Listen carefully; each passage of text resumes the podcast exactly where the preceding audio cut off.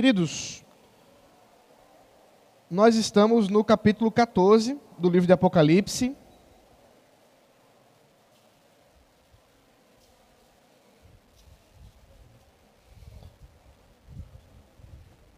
Eu peço que você está com sua Bíblia aí, eu vou colocar o texto, mas coloca o texto aí na sua frente que você vai comparando né, com as coisas que eu vou falando para a gente desenvolver aqui o argumento.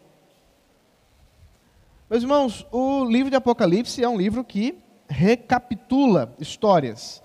E nós estamos no capítulo 14, finalizando uma dessas recapitulações. Então, no nosso encontro anterior, nós vimos a sessão final, que corresponde o capítulo 14 e o capítulo 15 dessa recapitulação, onde Deus completa a sua glória ao recompensar os cristãos e punir a besta e os seus seguidores no final da história. Né? Ah, uma coisa importante para você ter em mente quando está lendo o livro de Apocalipse é que, apesar da visão ter uma continuidade, a história é repetida e a cada vez que ela é repetida, um aspecto é destacado. Um novo aspecto é destacado, mais revelação é feita, mais aprofundamento é ah, colocado para a gente dentro dessa grande visão do livro de Apocalipse. Então nós vimos ah, essa sessão aí, a quarta sessão, o final dela, estamos vendo na verdade. Nós vimos o versículo 1 ao 5, a presença de Deus e de Cristo com os cristãos assegura tanto a identificação última com o Cordeiro, quanto a redenção e a retidão perseverante deles. Só para vocês lembrarem, no capítulo 13, o olhar estava para a besta e seus seguidores. Vocês lembram disso? As duas bestas que emergiram da terra, que emergiram do mar, e aí você tem o que estava acontecendo e a perseguição que elas imprimiram contra os cristãos inclusive ao ponto de, se um, uma pessoa não tivesse essa marca da besta, quer dizer, se ela não estivesse submissa à besta, se ela não estivesse servindo à besta, ela não poderia comer, não poderia comprar, não poderia vender, não poderia ter nenhum tipo de relacionamento social, basicamente, nem comercial. Ah, agora, o capítulo 14 inaugura uma nova história, ou uma nova cena, melhor dizendo, da mesma história. Mas então João para de olhar para baixo e começa a olhar para cima. E é exatamente isso que vimos. Ele, ele olha e vê o cordeiro que está em pé sobre o monte Sião. Maravilhoso isso, quando nós pensamos que, diante de toda aquela situação terrível que a igreja se encontrava ou se encontra diante do domínio do, do mal, da perversidade, do domínio daqueles que estão intencionados em destruir a igreja, em destruir a verdade de Deus, em negar essas coisas, o Senhor está no templo, o Senhor está no seu trono. Não há nenhuma variação em Deus, como se ele agora estivesse amedrontado. Mas, no primeiro momento, no capítulo 14, versículo de 1 a 5, nós vimos como esse Deus, como esse Cristo, está presente na vida do crente. E de modo muito especial, a reação nossa de adoração a Ele.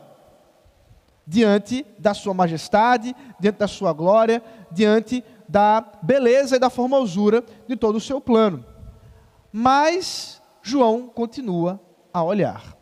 E agora, no capítulo 6, melhor dizendo, no versículo 6 ao versículo 13 do capítulo 14, nós vamos ver o que Cristo fará com aqueles que estão adorando a besta, com aqueles que estão servindo a besta, perseguindo a igreja, que estão ah, ah, matando os crentes. O que, que vai acontecer?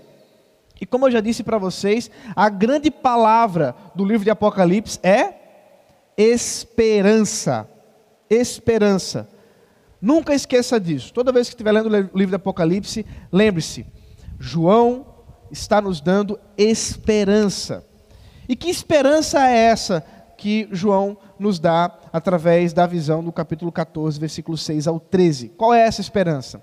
Então vamos ler o texto e em resumo, o que João nos diz aqui ah, é: Deus julgará o sistema do mundo e as nações que se mostram leais às forças anticristãs, mas Ele dará uma recompensa eterna aos fiéis que perseveram em meio à opressão. Então, capítulo 14, versículo 6 ao 13. Acompanhe comigo a leitura.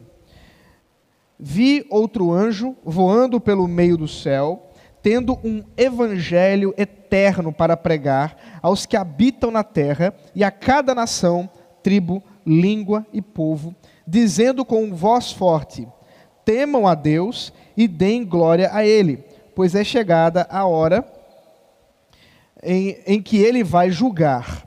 E adorem aquele que fez o céu, a terra, o mar e as fontes das águas. Seguiu-se o outro anjo segundo, é, seguiu-se outro anjo, o segundo, dizendo: Deixa eu ver se eu tenho que mudar aqui, tá? Caiu, caiu a grande Babilônia, que fez com que todas as nações bebessem o vinho do furor da sua prostituição. Seguiu-se a estes outro anjo, o terceiro, dizendo com voz forte: Se alguém adora a besta e a sua imagem, e recebe a sua marca na testa ou na mão, também esse beberá do vinho do furor de Deus, preparado sem mistura, no cálice da sua ira, e será atormentado com fogo e enxofre diante dos santos anjos e na presença do Cordeiro. A fumaça do seu tormento sobe para todo sempre, e os adoradores da besta e da, da sua imagem e quem quer que receba a marca do nome da besta não tem descanso algum, nem de dia, nem de noite. Aqui está a perseverança dos santos, os que guardam os mandamentos de Deus e a fé em Jesus.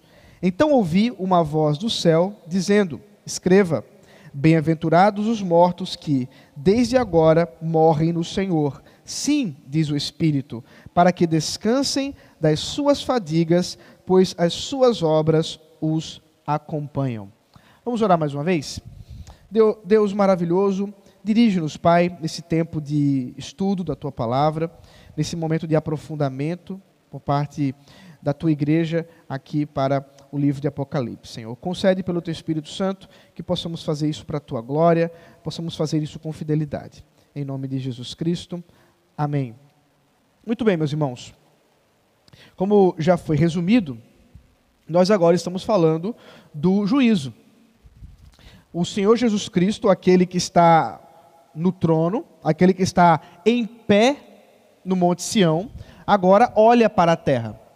Agora ele olha e contempla tudo o que está acontecendo de perverso nesse mundo. Então nós temos na, na, uma nova cena. Essa cena, só me organizar aqui. Diminuir. É, bota no mínimo, por favor. Isso, obrigado. Senão não consigo manter as páginas presas aqui. Ah, então você tem a cena que mais uma vez é introduzida pela palavra vi. Já falei isso para vocês toda vez que nós encontramos o livro do Apocalipse. Olhei, vi, uh, contemple, uma coisa nesse sentido. É uma nova cena que está surgindo. E é o caso aqui. Nós temos um anjo. Ele viu um anjo voando pelo meio do céu e ele tem um evangelho.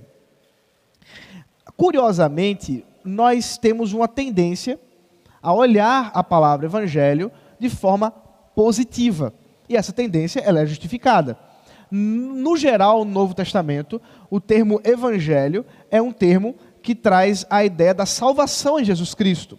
Uh, só lembrarmos, por exemplo, de Romanos. Romanos, o apóstolo Paulo usa várias e várias vezes esse termo para mostrar do poder de Deus de salvar os pecadores. Esse evangelho que é as que são as boas novas e que conta essa grande história, essa grande uh, uh, bênção da graça de Deus.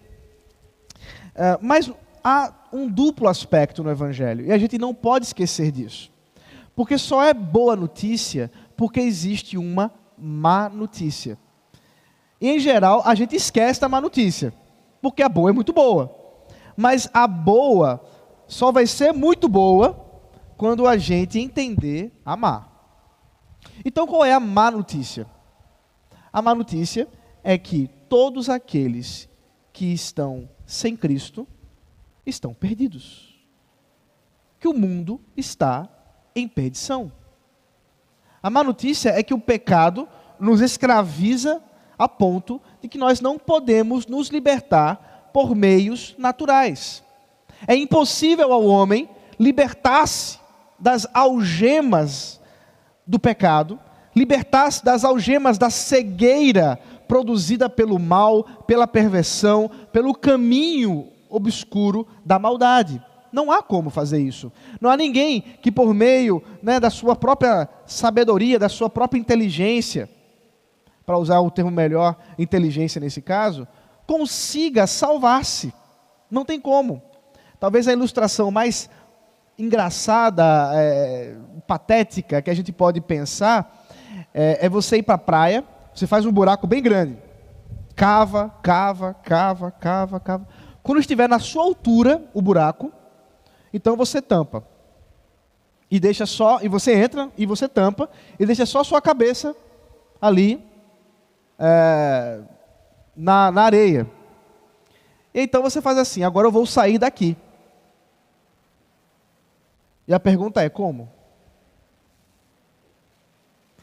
Digamos que você, no alto da sua inteligência, deixou uma mão. Então você tem a cabeça e uma mão livre. Então você pode fazer alguma coisa, não é mesmo? Então você vai pegar os seus cabelos e você vai puxar. E obviamente, você só vai conseguir raiva, porque você não vai sair daquele buraco. Assim está o homem em pecado. Ele não tem como sair do buraco por si mesmo. E essa visão do evangelho é necessária. Nós precisamos compreendê-la e ela é usada, nesse caso aqui específico.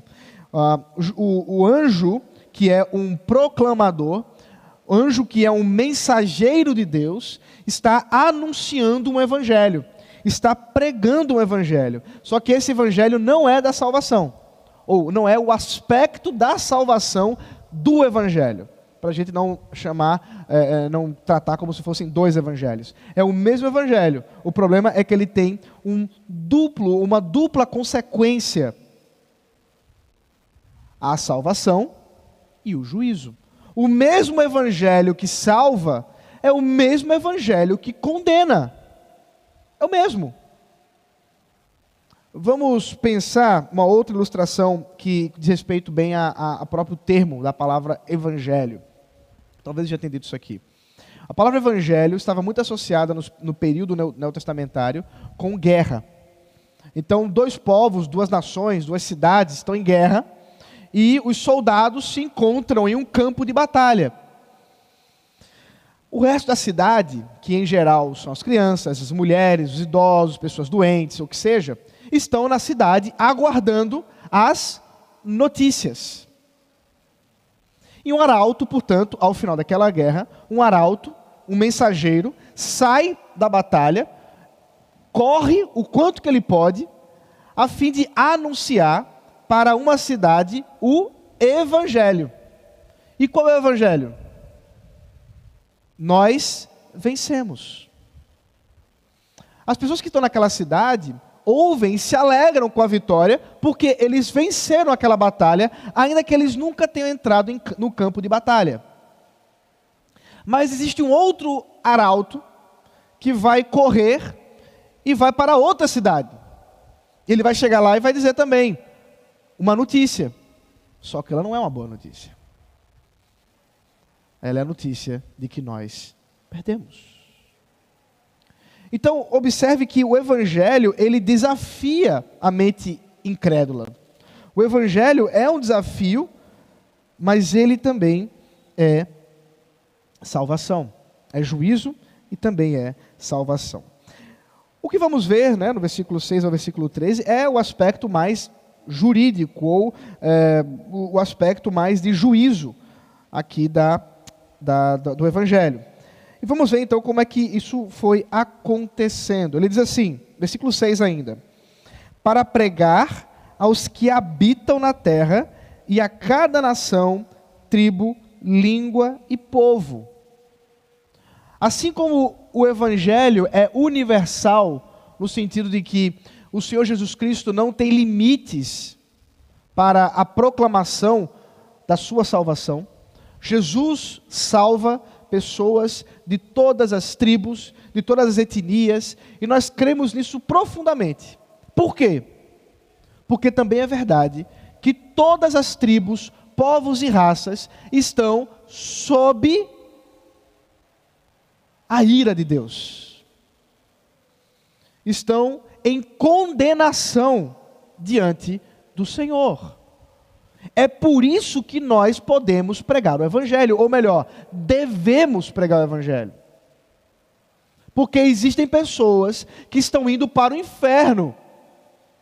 E, portanto, é necessário que nós uh, nos direcionemos a essas pessoas para anunciar o único meio de salvação. Eu sei que para algumas pessoas isso é um pouco confuso. Eu sei. Ah, eu sei que talvez alguns de vocês pensem assim, mas espera aí, pastor. Mas é aquela tribo na Polinésia. É aquele pessoal lá não sei aonde, onde ninguém nunca nem ouviu falar de civilização ocidental, de Jesus, nada disso. Esse povo está indo para o inferno? Está. Porque ou você acredita nisso, ou você acredita na salvação pela ignorância. E a salvação pela ignorância é a melhor coisa que existe. O que, que a igreja deve fazer para com as nações que ignoram a Jesus? Se elas serão salvas.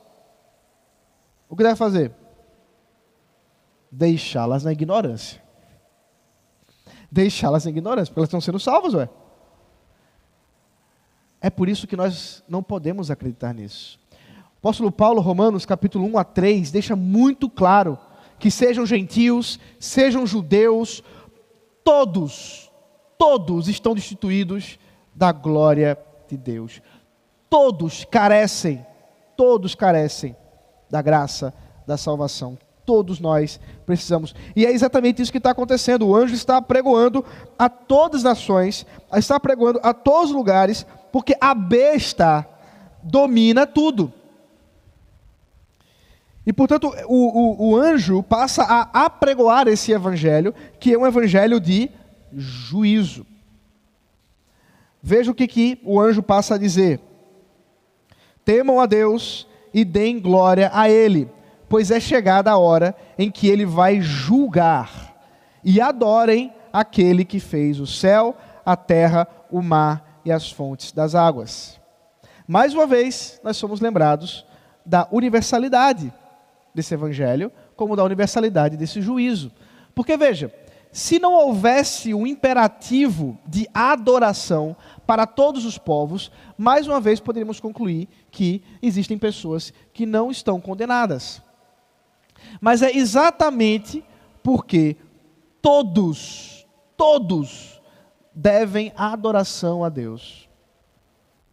Todos são chamados para temê-lo, que é necessário que aqueles que não fazem se arrependam e endireitem seus caminhos por meio de Cristo Jesus. Por meio de Cristo Jesus. Talvez uma, um eco que nós encontramos aqui está na pregação de Jonas, em Nínive. Vocês lembram disso? Jonas, o profeta fujão, tentou de todos os meios não ir pregar o evangelho, não ir anunciar a vontade de Deus lá em Nínive.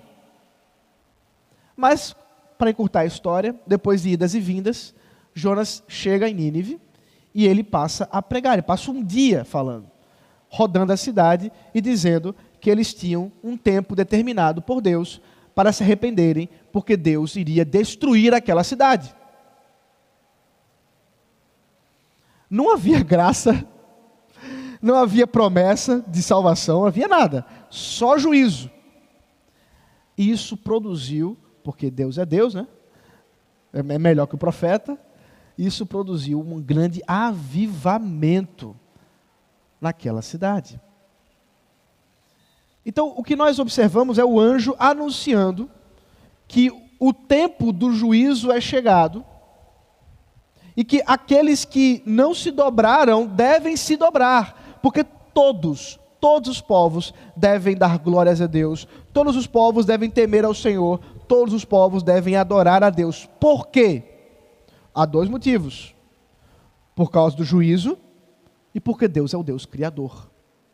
Inclusive, já está claro desde Apocalipse, os primeiros capítulos, quando nós vimos os ah, os quatro seres viventes adorando ao Criador, aquele que está sentado no trono.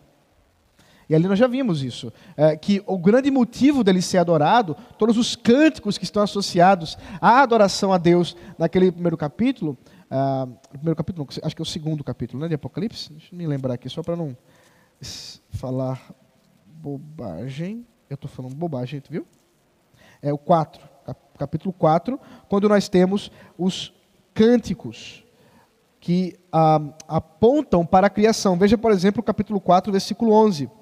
Tu és digno, Senhor e Deus nosso, de receber a glória, a honra e o poder, porque criaste todas as coisas e por tua vontade elas vieram a existir e foram criadas. Então veja que a adoração celestial, ela tem por motivação aqui a criação, o Deus criador. E isso aponta realmente a universalidade do imperativo da adoração. Porque todos nós somos criaturas de Deus. Todos. Todos somos criaturas. Somos, criaturas de Deus. Até os caras soltam fogos uma hora dessa.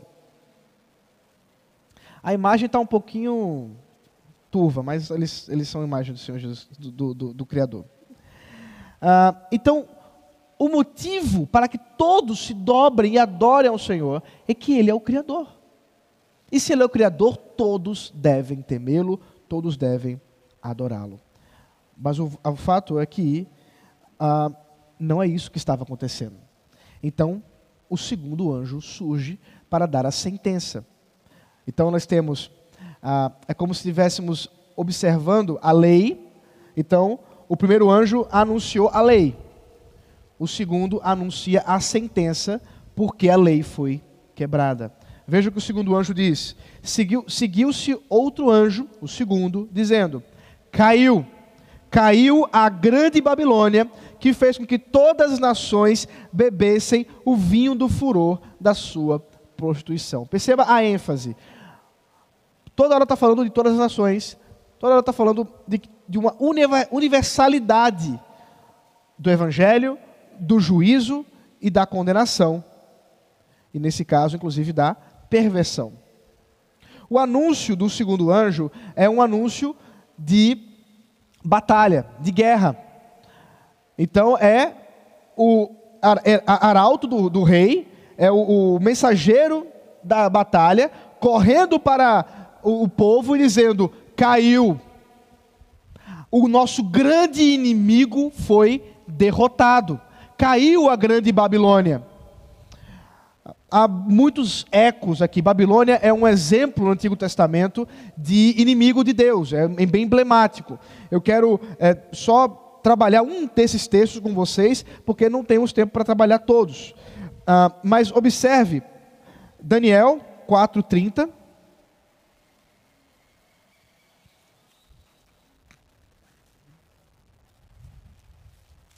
E depois nós vamos ler Isaías 14. É, Daniel 4,30 diz assim. Deixa eu ler o versículo 28. Tudo isso de fato aconteceu com o rei Nabucodonosor. Passado doze meses, quando estava passeando no terraço do palácio real da cidade da Babilônia, o rei disse: Não é esta a grande Babilônia que eu construí para a casa real com o meu grandioso poder e para a glória da minha majestade. É muito emblemático esse discurso de Nabucodonosor. Nabucodonosor é uma marca de um imperador cruel, de um imperador uh, sagaz, um imperador determinado, e foi aquele que aprisionou o povo de Judá, exilou o povo de Judá e aqui ele olha para o seu templo, para o seu templo, para a sua cidade, ele olha para a sua, a, a, as suas construções e ele mostra o seu orgulho, a sua glória que é manifesta diante das coisas que ele criou, que ele criou. Então perceba que há uma clara oposição entre Nabucodonosor e Deus. Vocês lembram o que vai acontecer com Nabucodonosor em seguida? Ele vira o quê? Bicho. Naquele mesmo momento, Deus julga Nabucodonosor e ele se torna um, uma espécie de animal que passa a viver no campo, é, completamente desnorteado, desconhecido. Um homem com tanta glória, um homem com tanto poder, um homem com tanta riqueza. Caiu a grande Babilônia. A semelhança dessa história, nós temos Isaías profetizando muito antes. Isaías profetiza antes da queda de Judá. Então, veja por favor Isaías 14. Isaías é um livro, meus irmãos, maravilhoso, maravilhoso. E ele é estruturado em profecias que dizem respeito ao povo, naquele momento em que Deus está usando Isaías para denunciar as coisas que têm acontecido, mas ele é um profeta que também anuncia e exorta o povo que ainda virá, que será o povo do exílio, e ele exorta e anuncia a esperança de um povo depois do exílio. As três fases do povo de Judá. Porque ele recebeu um chamado terrível da parte de Deus, podemos dizer. Capítulo 6, Isaías, nós temos o profeta é, é, tendo aquela visão maravilhosa de Deus sendo adorado, do Cristo sendo entronizado, os serafins, os querubins, aquela coisa maravilhosa, linda, e ele se sente pecador, ele dizia agora que vai sair de mim, até que o anjo toca ali os lábios do, do, da brasa que vem do altar, e perguntam, né? E aí, quem vai vir por mim? Ele diz: Não, eu vou. E Deus diz assim: muito bem, você vai. Você vai anunciar a minha palavra, mas ninguém vai acreditar. Você vai anunciar a minha palavra, e ninguém vai crer. E vez após vez, Isaías vai falar sobre isso, de Deus falando ao povo e o povo com o coração duro. Inclusive, há uma profecia específica que é citada pelo apóstolo Paulo no capítulo 14, que vamos ver hoje mas eu vou guardar o capítulo 14 de 1 Coríntios para a noite. Mas vamos voltar então para o capítulo 14 de Isaías. Eu vou fazer uma leitura rápida, meus irmãos. Meu ponto não é expor, mas eu quero que vocês tenham uma noção do que está acontecendo aqui. Capítulo 14. Porque o Senhor se compadecerá de Jacó e voltará a escolher Israel, estabelecendo-os na sua própria terra. Uh, a, a eles se juntarão os estrangeiros, e esses farão parte da casa de Jacó. Os povos os, pega, é, os pegarão e os levarão aos lugares deles, e a casa de Israel terá esses povos por servos e servas na terra do Senhor. Os israelitas terão como prisioneiros aqueles que os tinham aprisionado e dominarão os seus opressores. O povo de Israel, no dia que Deus vier a dar-lhe descanso do sofrimento, das angústias e da dura servidão que lhe foi imposta, vocês proferirá esta sátira contra o rei da Babilônia, Nabucodonosor. Como cessou o opressor, como acabou a tirania, o Senhor quebrou o bastão dos ímpios e o cetro dos dominadores, que feriram os povos com furor com golpes incessantes e com ira dominavam as nações com perseguição irreprimível. Agora toda a terra descansa e está sossegada. Todos dão gritos de alegria, até os ciprestes se alegram por causa de você. E os cedros do Líbano exclamam: Desde que você caiu, ninguém mais vem para nos cortar. Lá embaixo, o mundo dos mortos se agita por causa de você, para sair ao seu encontro quando você chegar. Por sua causa, ele desperta as sombras e todos os príncipes da terra, e faz levantar os seus tronos todos os reis e nações. Todos esses começam a falar e se dirigem a você, dizendo: Então também você enfraqueceu como nós? E você se tornou como de nós? A sua soberba foi jogada no abismo, junto com o som das suas harpas. A sua cama é de larvas e os vermes são a sua coberta. Veja como você caiu do céu, ó estrela da manhã, filho da alva. Veja como você foi lançado por terra, você que debilitava as nações.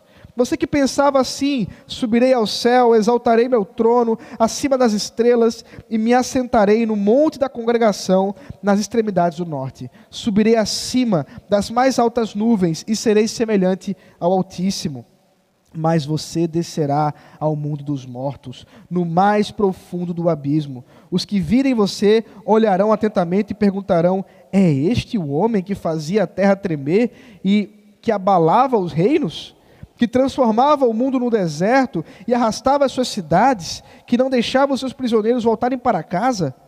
Todos os reis das nações, sim, todos jazem com honra, cada um em seu túmulo, mas você é lançado fora da sua sepultura, como um renovo abominável, coberto de mortos, traspassado a espada e, e que desce a cova de pedras como um cadáver pisoteado.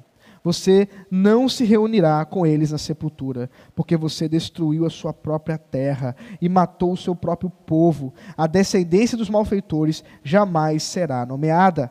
Preparem a matança dos filhos dele, por causa da maldade de seus pais, para que esses não se levantem, tomem posse da terra e encham o mundo de cidades. Eu me levantarei contra eles diz o Senhor dos Exércitos. Acabarei com o nome e os sobreviventes da Babilônia, com os seus descendentes e a sua posteridade, diz o Senhor. Farei dela a habitação de ouriços e um lugar de pântanos. Vou varrê-la com a vassoura da destruição, diz o Senhor dos Exércitos. Perceba que Isaías está profetizando antes da Babilônia tomar Judá e levá-lo em exílio, antes disso acontecer. Isaías já está profetizando aquilo que será a derrota da Babilônia. Mas é importante nós notarmos que essa profecia não diz respeito apenas à Babilônia. Porque os termos que são aqui usados para se referir à destruição da Babilônia, à condenação da Babilônia, não diz respeito a apenas uma cidade, mas diz respeito a um sistema satânico que governa e que perpassa toda a história da humanidade e que é, portanto, simbolizado pela Babilônia, simbolizado por Nabucodonosor. E não é à toa, portanto, que muitos atribuem a essa questão da estrela da manhã, né, que se refere em latim a Lúcifer, ao diabo. E nós podemos dizer que o diabo está aqui também, presente. Mas não só ele, o, o uso que ele faz das nações, dos povos que maquinam coisas contra Deus e contra a sua igreja. E portanto, agora, aquilo que foi aqui profetizado se cumpre plenamente.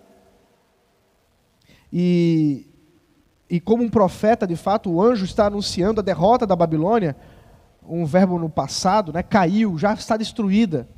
Ainda que isso ainda vá acontecer de forma plena e completa, a grande Babilônia ainda é a cidade que nós moramos. Você e eu, meu irmão, nós habitamos na Babilônia. Nós, à semelhança de Daniel, somos peregrinos nesse mundo hostil, nesse sistema de mundo que se levanta contra a verdade de Deus. Romanos capítulo 12 uh, ah, é o grande imperativo do apóstolo Paulo diante do Evangelho e diz: Não se conformem com os modos, com a forma, com o jeito desse mundo. Antes, permitam-se ser, como diz a, a transformados pela mudança de mente que é operada pelo Evangelho. Romanos 12, depois você lê lá o versículo 1 e 2. Mas o que Paulo está pressupondo aqui é exatamente um sistema babilônico de vida, de pensamento, de atitude, de comportamento em geral, de governo. E o que que acontece, portanto, é que aqueles que habitam na Babilônia, eles estão enebriados, eles estão embriagados, eles estão embriagados por um vinho que muda a sua capacidade de pensar, de ver, de crer, de aprender. Quando o texto fala que a, a grande Babilônia fez com que todas as nações bebessem o vinho da sua prostituição, o vinho do furor da sua prostituição. Está falando de perversão, está falando de uma mudança cognitiva, uma mudança do coração por conta dessa maldade. Outros textos que poderiam falar a mesma coisa, Efésios capítulo 5. Não andeis embriagados, não estejam embriagados pelo vinho onde há dissolução. Antes, enchei-vos do Espírito Santo. Ali, mais uma vez, o apóstolo Paulo está contrastando duas formas de vida: a vida babilônica, enebriada pelo vinho da maldade, e a vida em Cristo, cheio do Espírito Santo.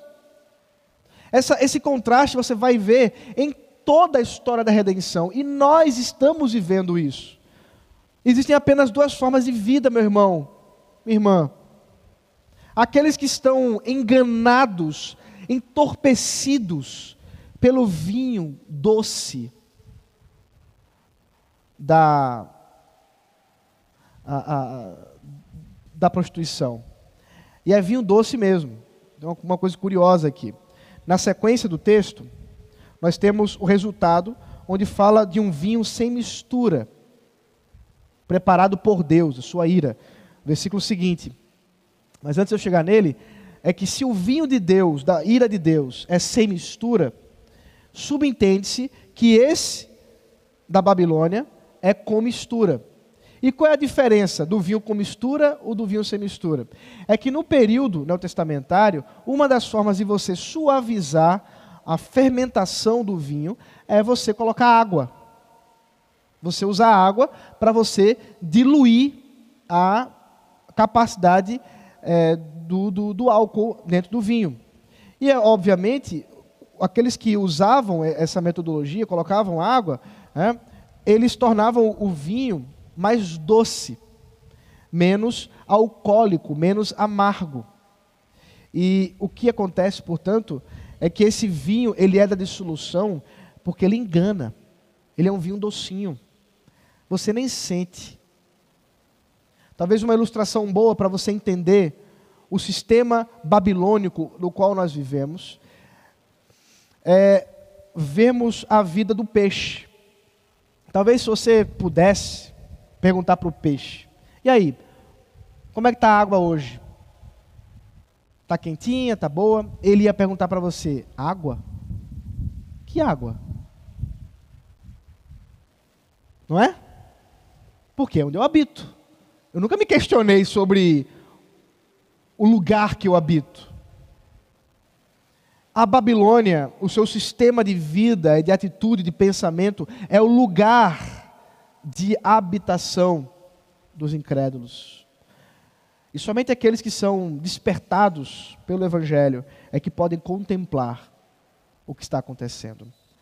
Mas é isso, eles estão sendo ah, levados pela prostituição. Mas o texto continua e diz: Seguiu-se a estes outro anjo, terceiro, dizendo com voz forte: Se alguém adora a besta e a sua imagem, recebe a sua marca na testa, na mão, também esse beberá. Agora tem outro vinho para beber. Do vinho do furor de Deus, preparado sem mistura, no cálice da sua ira, e será atormentado com fogo e enxofre diante dos santos anjos e na presença do Cordeiro. A Babilônia caiu e agora? Agora, aqueles que estão enebriados pelo seu, pelo seu engano, aqueles que detêm a marca da besta, eles agora também recebem um outro vinho, mas não é um vinho bom. Não para eles, pelo menos. Não é um vinho que agrada, é um vinho amargo. é um vinho sem mistura. É um vinho da ira de Deus. É um vinho do furor do Senhor, do cálice do Senhor. A ideia desse furor do Senhor, desse cálice do Senhor, me lembra pelo menos dois textos que eu quero lembrar aos irmãos. Salmo 23, verso 5, onde o salmista fala que ele prepara uma mesa perante os meus inimigos, meu cálice transborda. Meu cálice transborda. Em geral, a gente tem uma tendência a ver esse cálice transbordar como uma coisa positiva. Mas uh, cálice transbordar não é coisa boa, não. No Antigo Testamento, a ideia do cálice, o cálice da ira de Deus, o cálice do Senhor, não é algo bom. E um cálice que transborda, que é um cálice que está mais do que cheio, não é algo bom. Ele está perante os inimigos e o cálice transborda. Uh, muito me leva a crer, não só a mim, mas que esse, esse, esse trecho do Salmo 23 está apontando para o Getsemane. Está apontando para aquele momento em que o Senhor Jesus Cristo está orando ao Pai. Vocês lembram? Ele está orando, ele sabe o que vai acontecer. Seu corpo fraqueja, seus poros, seus vasos dilatados estouram e ele passa a sangrar, suar sangue. E ele clama ao Pai: Se possível, afaste de mim esse cálice, mas que seja feita a tua vontade. Aqui, queridos, nós temos a descrição daqueles que não estão com Cristo e, portanto, Cristo não bebeu o cálice da ira em seu lugar. É, é muito interessante nós vermos o evangelho de forma inversa, né? por meio da, do juízo, da condenação, às vezes nos dá algumas nuances que às vezes nós não pegamos quando falamos só da salvação. Mas por que nós falamos de uma redenção? Por que nós falamos de uma é, salvação vicária? Em que Jesus, ele nos substituiu naquela cruz. O que significa isso? significa que existia uma sentença, existia uma condenação, a ira de Deus tem de ser derramada contra o pecado, e lá está Cristo naquela cruz cruenta, terrível. E ele derrama seu sangue, e ele clama: Deus meu, Deus meu, por que me abandonaste? porque me desamparaste. O que está acontecendo ali é algo cósmico, em que o Senhor Jesus está recebendo sobre si a condenação, o cálice da ira, que era meu e seu, e que nos trouxe perfeita redenção, o qual ninguém pode pagar, ninguém pode barganhar, porque Ele tomou sobre si as nossas dores. E o castigo que nos traz a paz estava sobre ele, e pelas suas pisaduras fomos sarados. Isaías 53. Mas o que acontece com aqueles por quem ele não morreu? O que acontece com aqueles por quem ele não recebeu a ira em seu lugar? Eles precisam receber a ira de Deus. Portanto, aqueles que estavam inebriados com vinho torpe da Babilônia, agora tomam do cálice eterno da condenação de Deus. Ele será atormentado com fogo e enxofre diante dos anjos e na presença do Cordeiro. O juízo que se manifesta justo do Senhor. E o juízo não é um dia, não são dois dias, não. A fumaça do seu tormento sobe para todo o sempre. E os adoradores da besta e da sua imagem, e quem quer que receba a marca do nome da besta, não tem descanso algum, nem de dia nem de noite. Você lembra do Isaías 14 falou de descanso do povo de Deus que agora descansa, porque é mais uma vez um contraste. Hebreus capítulo 4 falando de descanso. O descanso eterno dos santos é contrastado aqui pelo não descanso eterno dos ímpios. Meus irmãos, nós só podemos entender o tamanho da graça e da misericórdia de Deus quando nós entendemos o tamanho do seu juízo. Ele é um Deus justo. E a esperança, portanto, que o apóstolo João dá à igreja é que esse tempo aqui está contado. Quanto tempo mais vai durar isso aqui? Quanto tempo mais nós vamos estar aqui, pisando nessa terra? Não sei. Uma década, duas, três, não importa. Nada se compara à eternidade que está reservada para aqueles que vão clamar, adorar, servir ao Senhor eternamente e aqueles que vão viver em juízo eternamente, porque nunca vão cumprir a sua condenação. Talvez uma, uma forma de pensar, a nossa legislação prevê que alguém possa ser condenado por muitos anos, mas só pode ficar preso até 30 anos, mais ou menos isso é o que é, é previsto na nossa legislação. Mas se eu perguntasse para você assim, você teve um ente querido assassinado, não sei se aconteceu o seu caso, mas você tem. Eu perguntasse para você assim, quantos anos vale a vida que foi tirada? É possível fazer uma dosimetria justa com base em anos de prisão? Não. Não é possível. Então, qual é a dosimetria justa com base naqueles que vivem na grande Babilônia? Perversos, inimigos de Deus, vivendo as suas próprias alegrias, desconsiderando completamente o Senhor. Qual é?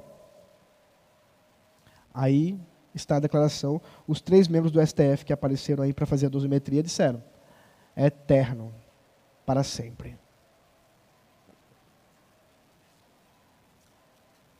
E nós?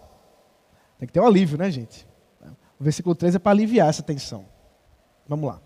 Aqui está a perseverança dos santos, os que guardam os mandamentos de Deus e a fé em Jesus. Então ouvi uma voz do céu dizendo: Escreva Bem-aventurados os mortos que desde agora morrem no Senhor. Sim, diz o Espírito, para que descansem das suas fadigas, pois as suas obras os acompanham. A esperança. A esperança. Porque o quadro de juízo é terrível, mas o quadro de salvação também é maravilhoso. Aqui nós temos, portanto, as bem-aventuranças dos que morreram. Meu irmão, não se entristeça. Se o Senhor te chamar hoje, se alegre, porque bem-aventurados os que estão mortos, porque apenas aguardam esse grande momento da vinda de Jesus Cristo para o cumprimento perfeito da queda da Babilônia e da restauração de todas as coisas em novos céus e nova terra. Louvado seja o Senhor por isso. Porque os tempos de sofrimento desse mundo, as injustiças, a pobreza, a doença, as perseguições, as lágrimas, tem fim. Mas a alegria com o Senhor não tem. Não tem. Nosso chamado diante desse quadro é a perseverança. Tudo isso foi nos dado para perseverarmos no Senhor para que nós possamos nos manter fiéis a eles, a ele até o final. Eu e você, meu irmão, nós somos chamados pelo Senhor, aguardando o eterno descanso. Descanso das fadigas, meus irmãos. Eu sei que a gente fica pensando no jardinzinho, né? Para alguns, um descanso no jardim seria extremamente terrível. Mas o que, nos está prometido é a Jerusalém celestial, uma cidade. O descanso é das fadigas. O descanso é do sofrimento. O descanso é da maldade e da perversidade. Isso não significa que não vai ter crossfit no Novo Céu e Nova Terra. Vai ter. Nome de Jesus. E se você acha legal fazer crossfit, os irmãozinhos do, do crossfit, com esse corpo zoado, imagina um corpo glorificado. Schwarzenegger que me espere. Tem que orar para que ele também vá para o céu, né? Quem sabe a gente se encontra lá. Amados, o Senhor nos chama para olhar para essa esperança. Aqueles que estavam em perseguição, nós que estamos aqui nesse mundo, cheio de problemas, cheio de situações terríveis, nessa grande Babilônia, fiquem tranquilos. Babilônia já caiu. Ela só não sabe disso ainda. Mas a igreja jamais será destruída. Nós já vencemos. O Cordeiro venceu. Vamos segui-lo. Louvado seja o Senhor por isso. Irmãos, vamos orar? Obrigado, Senhor, por esse momento de estudo da tua palavra, pela esperança que o Senhor nos dá em sabermos do Evangelho que salva, transforma, que nos dá a esperança maravilhosa do porvir, mas também do juízo, Senhor. Terrível juízo, porque tu és justo, que tu és Deus, Criador dos céus e da terra. E quem é que pode questionar os teus planos. Ó Deus, nós rogamos que use a tua igreja aqui, Casa Caiada, para pregar o Evangelho àqueles que ainda não ouviram, para anunciar das boas novas, como também, Senhor, nos ajuda com esperança a viver nesse mundo hostil, nessa Babilônia que estamos presenciando, mas com alegria e perseverança nos teus caminhos. Em nome de Jesus Cristo, amém.